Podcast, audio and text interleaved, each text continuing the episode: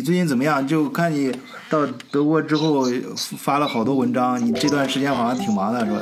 哎，这段时间一边上德语课，然后 准备回去的事情，但是刚刚收到消息又说不能回去了，我们群里都炸掉了。呃，就是现在回国。同一个班级的人都会有一个群，还是有一个什么回国组织买机票的群，还是？之前是一个票代把我们拉进群，我因为发了一个四月五号的那个二维码，被那个群主踢出来了。但是呢，好在我拉了一个群，然后所有的人都加进来了，大概有七十九个人吧，就同一个航班的。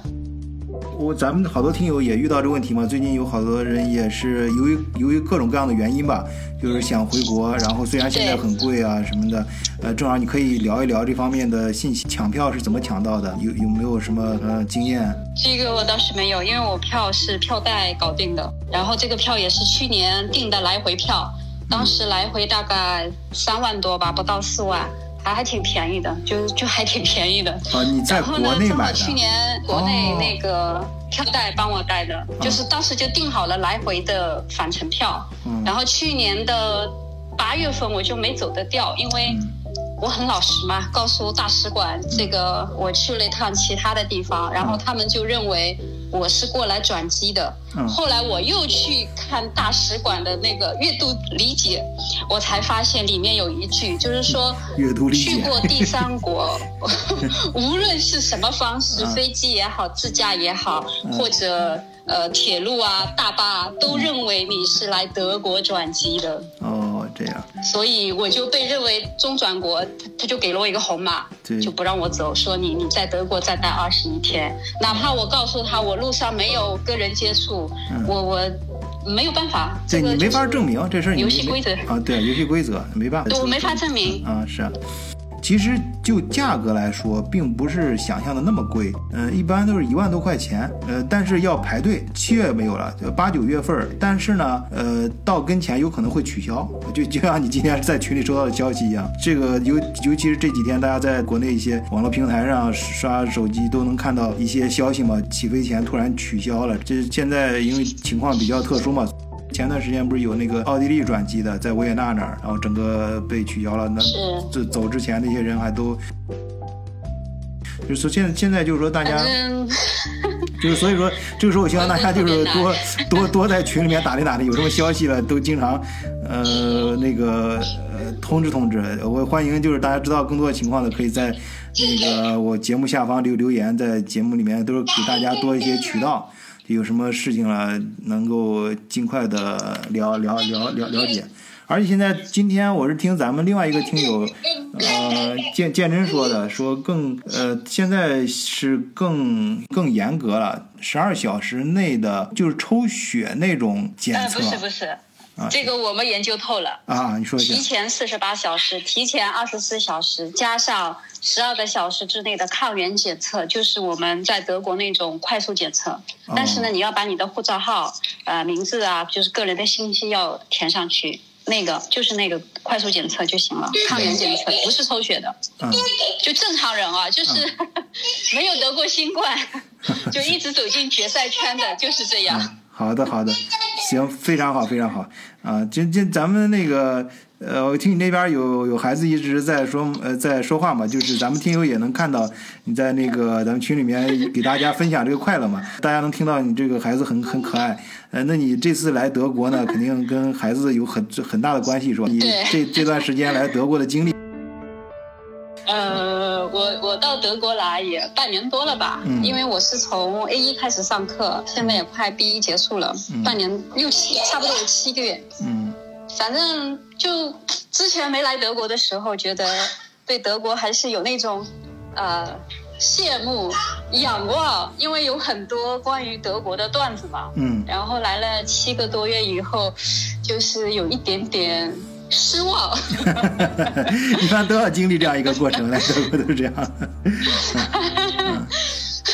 就是坊间传说的德国人的各种，比如说呃做事仔细啊，德国人就是各种各样的描述，他们就觉得好像不是同一个我们认知所知道的那个德国。结果在现实中看到了很多反例，是吧？看到了很多自己觉得无法理解的，但是回过来一想，人家就是这么生活的。嗯，是的，是的。就是所谓那个，咱们有句老话嘛，说，呃，看景不如听景。其实你很多一些空白是你自己的想象给带入了，但实际上真实的往往都是和现实还是有差距的。所以我觉得都要经历这样一个过程。就是到德国，都是刚开始的话，可能会发现不是想象那样，然后慢慢的去生活时间再长一点的话，你会理理解，就是感觉到最真实的那一面，就是哪些东西，呃，不是像想象那么好，哪些东西其实很很值得我们去琢磨的。经过时间的沉淀。啊，我是去年来的时候就去了克罗地亚，然后德国很多城市，包括东德啊，好多城市我都就是差不多去了很多地方吧。每个周末都会跑不同的地方，然后还出了趟，然后还出了趟就是德国这边的国门，去法国啊，安道尔，还有呃巴塞罗那这边，就是也走了一个大圈，再回来，来回开车。这个安 安道尔是那个传说中就是微信名字留留那个地址最多的那个那个地方吧？对，就是那个地方。然后我们因为有朋友在那边，就我朋友家是住在那个安道尔的山，就山那一边。但是呢，它是归属于巴塞罗那的。然后我们就开车到安道尔去的时候嘛，就路上很堵车，然后巴塞人就开玩笑说。现在的巴塞人有一半是在安道尔，因为都在滑雪。就巴塞罗那人过去就会非常方便。呃，我们是从法法国的那个马赛，马赛一路过去的，就风景是非常棒的。嗯，就是印象最深刻的，呃，是哪个地方呢？去这个？我想想看哦，好像是马赛。为什么？因为马赛它就是我们形容它是一锅鱼汤的城市。它因为有就是，对马赛最最著名的是他的鱼汤啊，不不知道我没去过。就是把把各种海鲜还有那个鱼就煮成一锅汤，然后呢他们会拿面包啊，就是最后蘸着吃，就是连汤带水的都要吃完。嗯，他这个鱼汤啊，在在很久以前是，呃，就是。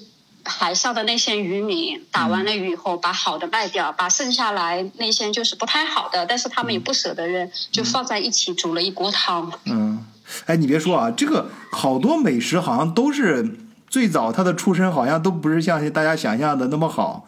典型的，你像八宝粥，嗯，腊月二十八年底的时候，五谷杂粮什么都没了，搜了搜了，然后拢到一块儿，那个。凑合凑合熬熬熬成一锅，哎，结果还不错啊，发展成一个名吃。然后据说寿司，啊，最早的时候寿司也是因为最早寿司不是在德日本啊，是在中国。嗯，南宋年间发洪水的时候，洪水过后地上不是有那个就江浙一带嘛，呃，水灌进来那些海藻啊，留在地面上，哎，然后把那个呃流民比较多嘛，那就需要。嗯，这个食物怎么能储存时间长？哎，就把米蒸好了，掺点醋，然后用那个海苔啊，就是海上就留在陆地上那些海苔什么一卷吧卷吧，然后出去流浪流浪的时候能携带方便啊，还可以放很长时间。还有火锅啊，据说火锅。出身也不是那么的名贵，等等，嗯，很有意思，嗯，韩国泡菜什么，这都不用说了啊，就是很多一些，就是英雄不论出身啊，好的美食也不问来历。你主要的鱼骨汤其实也是因为当年好的不舍得吃，然后把把不好的留下来，混吧混到一块儿，哎，做的味道还不错。它其实就是因为法餐给人的印象是比较高贵的嘛，但是马赛的鱼汤就是出身不那么高贵的一道法餐。嗯，它主要就是那些渔民把鱼头和边角料，包括虾头、贝壳，加上一点蔬菜，然后就最后放点面包、蛋黄酱，就这么吃了。但是确实还挺鲜的。嗯嗯，对。哎，我觉得你说这个很好。哎，我突然想到。跟你其实刚开始聊那个，我有一点联想，就是，呃，很多时候，嗯，我们想象的东西，就是看到第一瞬间都是觉得它特别好，其实你看到的只是一个切面。真正去了解他的时候，呃，了解他的出身，他最早来的时候并不是你想象的那么的好，呃，但是就是我觉得中间有意义的什么呢？中间有意思就是我们在这种对比当中能看到中间的变化，这个过程还有这个变化的原因，呃，这个去琢磨琢磨，我觉得就很有意思。我我记得我在上海，我跟呃意大利的朋友在黄浦江边吃了一套最贵的法餐，就是花了一千多块，两个人没吃饱。然后我朋友没吃饱去了披萨店，对，没吃饱，就去了披萨店吃了两块披萨。然后他就跟我说，以后在中国绝对不去吃法餐了，骗子。他说，他说是中国的阿里巴巴，就是偷钱的。但是 这就是开玩笑啊，开玩笑，我没有说阿里巴巴。开玩笑的，这引引用引用坊间 坊间的玩笑。对，然后我们就以前我在法国巴黎的时候，我就待了一个星期，但是还没有真正的去深度。但这一次呢，我们就是从法国走了好几个城市，包括就是靠边境的几个，就沿路吃过来了。我觉得法餐在欧洲排头排是当之无愧的。哇，是吗？哎呀，这讲讲讲讲。真的。嗯。就是我记得在，嗯，有一个尼斯嘛，尼斯那一天我们到的是圣诞节。你要知道，圣诞节西方一般人家是不开门的。嗯。但是呢，我们两个人好不容易找到了一家，他说：“今天我们只有套餐，七十欧一个人，你们要不要？就没得点的，就他们排的套餐。”我们说要的，因为我 没地方吃饭。最后那一顿饭大概对 没得选。嗯。后来连吃饭。带带酒，大概吃了两百多块钱吧，是比较奢侈的。欧元嘛。但是吃完欧元。哇，两个哇，两百多欧元确实挺奢侈啊！继续说，继续说，不好意思。嗯。吃完就觉得物超所值，就是你花这个钱，你在中国。你在中国绝对吃不到这么好吃的东西，而且我们找的那家餐厅是没有任何什么推荐的，就是两个人没地方吃饭了，就就找着街道去随便找的这么一家，因为他开着门。嗯，吃的什么呀？来给大家描述描述是什么东西？哎，吃的什么？有松茸。啊，有松茸哦，好的好的。具体吃什么我讲不起来，但是我就觉得就是好吃。太饿了是吧？吃的啥都不知道。好吃了，就不就知道好吃就是。然后，对我就知道好吃。还有一次是在那个法国的一个叫沙龙香槟的，嗯，就是因为法国它那个就德国叫气泡酒，但是在法国的话叫香槟嘛，因为那个名字被它注册掉了。我们就是在沙龙香槟的那个地方，也就是很随便的走进了一家，两个人吃了大概七十欧，哇，也是好吃的不得了。它是鹅肝配。那个类似于，啊，叫什么橘子酱的，就是它那个酱跟这个鹅肝配起来，你就觉得，哇，法国人怎么可以把这个菜搭配的这么好？嗯，就你你不会去想到这种配菜。然后我我先生嘛就说，他说这种菜是德国人绝对不会想到这么去搭配的。那一刻他臣服于法国的美餐。嗯，是的，是的，是的。会好进来了，会好进来，哎，正好会好进来。会，我们刚才在聊抢机票，你要不要再聊一聊抢房子？再聊聊抢。我看你最近，我我可以聊一聊抢房子。啊，对，你说说抢房子吧，这个咱们听友感也比较感感兴趣。那年那个，我想想啊，嗯嗯嗯。我我想想，我们买房子，因为我们今年就是一直想买房子，嗯嗯，从去年年底开始就开始想买房，刚开始买的是挺好的，就是有各种设定了各种要求，嗯，呃，比如说不要一九八零年以前的，不要一百四十平方以下的，不要院子不朝南的，呃，不要三层以上的，不要不带地下室的。随着逐渐、逐渐、逐渐，我们了 以后，我们发现现在是没有地下室也可以接受的，院子朝西也可以接受的，房子只要不是一九一九年的都可以接受。我已经看到一八零八年的房，上一世一战以前的房，那个地下室像防空洞一样的。嗯，哎，你别说，买个房东也不错，直接改成博物馆。里面都是那挖的是土坑，也不是青砖，也不是水泥，也也那个那个地下室的一半儿，既不是青砖，也不是水泥，也不是石头垒的，就是一个大空大大洞，一个洞穴。嗯。进去以后，头顶上是一个穹顶性的洞穴，但是挖的并不高。嗯。一进去以后，人震惊了，像山顶洞人一样。嗯。脑袋上是土。嗯，对。呃，去买个历史遗迹。嗯，这当然这些房子都不行了。后来就是呃，后来想我们买翻新过的房也行。前段时间首先是看了一套房。嗯。嗯，这个房是。呃，面积不大，然后也是一九四九年的房啊，这个房已经觉得很新了。一九四几年的房觉得已经很好了。一九四九年。一九四九年的房，我跟你讲。不是你是哪个城市？一九四九年房还不错。啊，迪伦呀，就是大迪伦，科在科隆和雅琛之间。啊，一九四九年，我没听错，我是四九年还是八九年？一九四九年的房，我们觉得已经不太老了。已经不太老了。因为它一九。不太老了，我们看了一九一九年的房，一九二不是你们是买文物呀，还是买房啊？你们是 我感觉你们是在买世界文化遗产啊！你们是奔着世界文化遗产去的吧？我们也觉得很绝望。然后我们终于看到了一个一九四九年的房，这个房子呢，估计它保存的还可以。它的特点呢，就是离市区不太远，院子也不大，然后院子呢。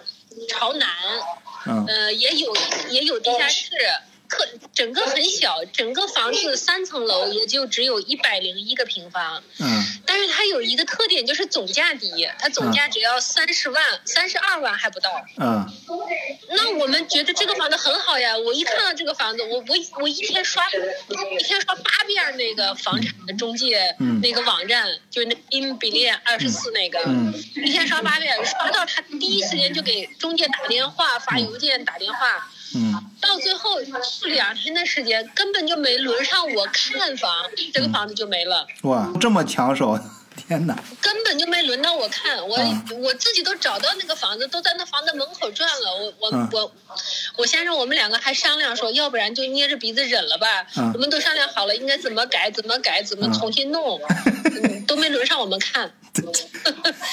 然后还有一个房是在这个市区旁边的村里，开车过去大概十五分钟的一个小村儿。啊，这个村儿呢，不错的。他们村儿一共出来了三套房。嗯。第一套房我头一天晚上刷到他了。嗯。然后第二天我说我刷到他的时候已经晚上八点半了。嗯。晚上八点半了，我说早上起来我给他打电话，结果早上起来不知道干了点啥事儿，磨叽了一下，到十点半，嗯，想起来这个事儿，赶紧回来打电话，房子已经没有了，已经卖掉。了，这个房子就是在三十八万左右。这个房这个价位的房特别好卖，是一个平层，嗯，带一个大概四百平方的院子，但但都是老房子。这房子也就一九六几年的房嘛，但已经算很新，一九六几年很新了。我们来说，不是你这个，我估计咱们听这期节目的同志 要怀疑这个这个，呃，你这个偏好非常的特殊。你不要抱怨，我住的就是六九年的房子。你看，真的很新了。嗯，是。韩秋他家的房子，你看不出来是六几年的房。他家的房你进去看很新的，设计啊。那你们应该去颖达家转转，颖达颖达现在在汉堡包。哎呀，然后这个村又看到了第二套房，第二套房是，呃，也是三十八万，但是它的院子是朝西的。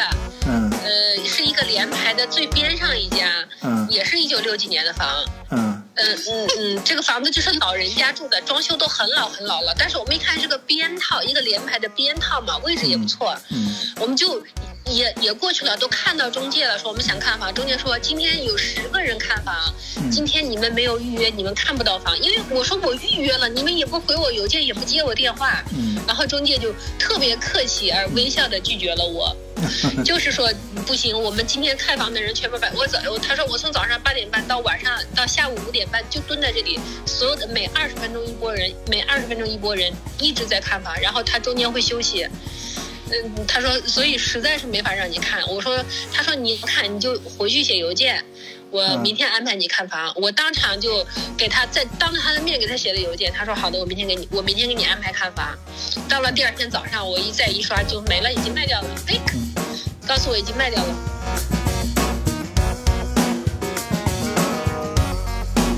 然后第三套房，第三套房呢，呃，是个一九。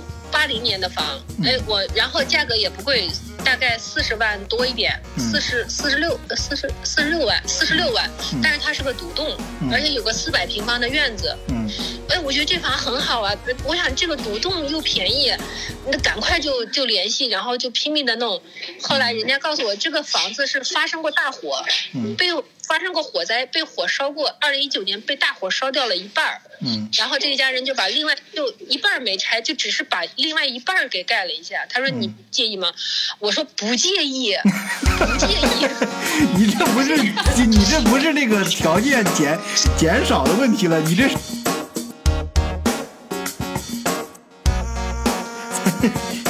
你听我讲，我说不介意，然后我说我再给你加价五千，人家什么都没说，我主动加价，我说我加价五千哦，然后人家又告诉我这个房子要到二零二四年一月才能交房，提前一提前一天都不可能，完全不可能。后来我们俩说没关系，可以的，我们毫不犹豫全部接受，我们甚至不用贷款，我全额现金付款，我加价，我等你。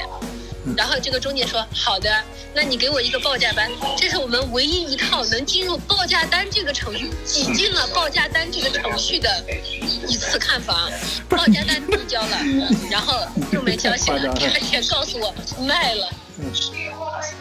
呃，天哪，你这，你你你，不是你这个有点太夸张了，我那个那个，你让我缓缓，我这脑子有点短路。反不过来。买个二十多万的，后来说买个三十多万的，后来说买个四十多万的。现在我们在想，不行了就买个盘算了盘算，所有的钱。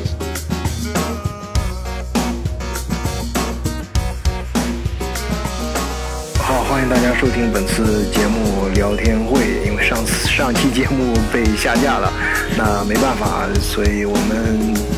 在节目剪辑的时候，中间也留了一些，呃，为了节目能够长期发展吧，希望听友们都能理解，也欢迎更多听友加入德国视角听友群，在群里面，我可我们可以讨论更多的话题，呃，沟通更多的现实中的海外的你想了解的那些信息。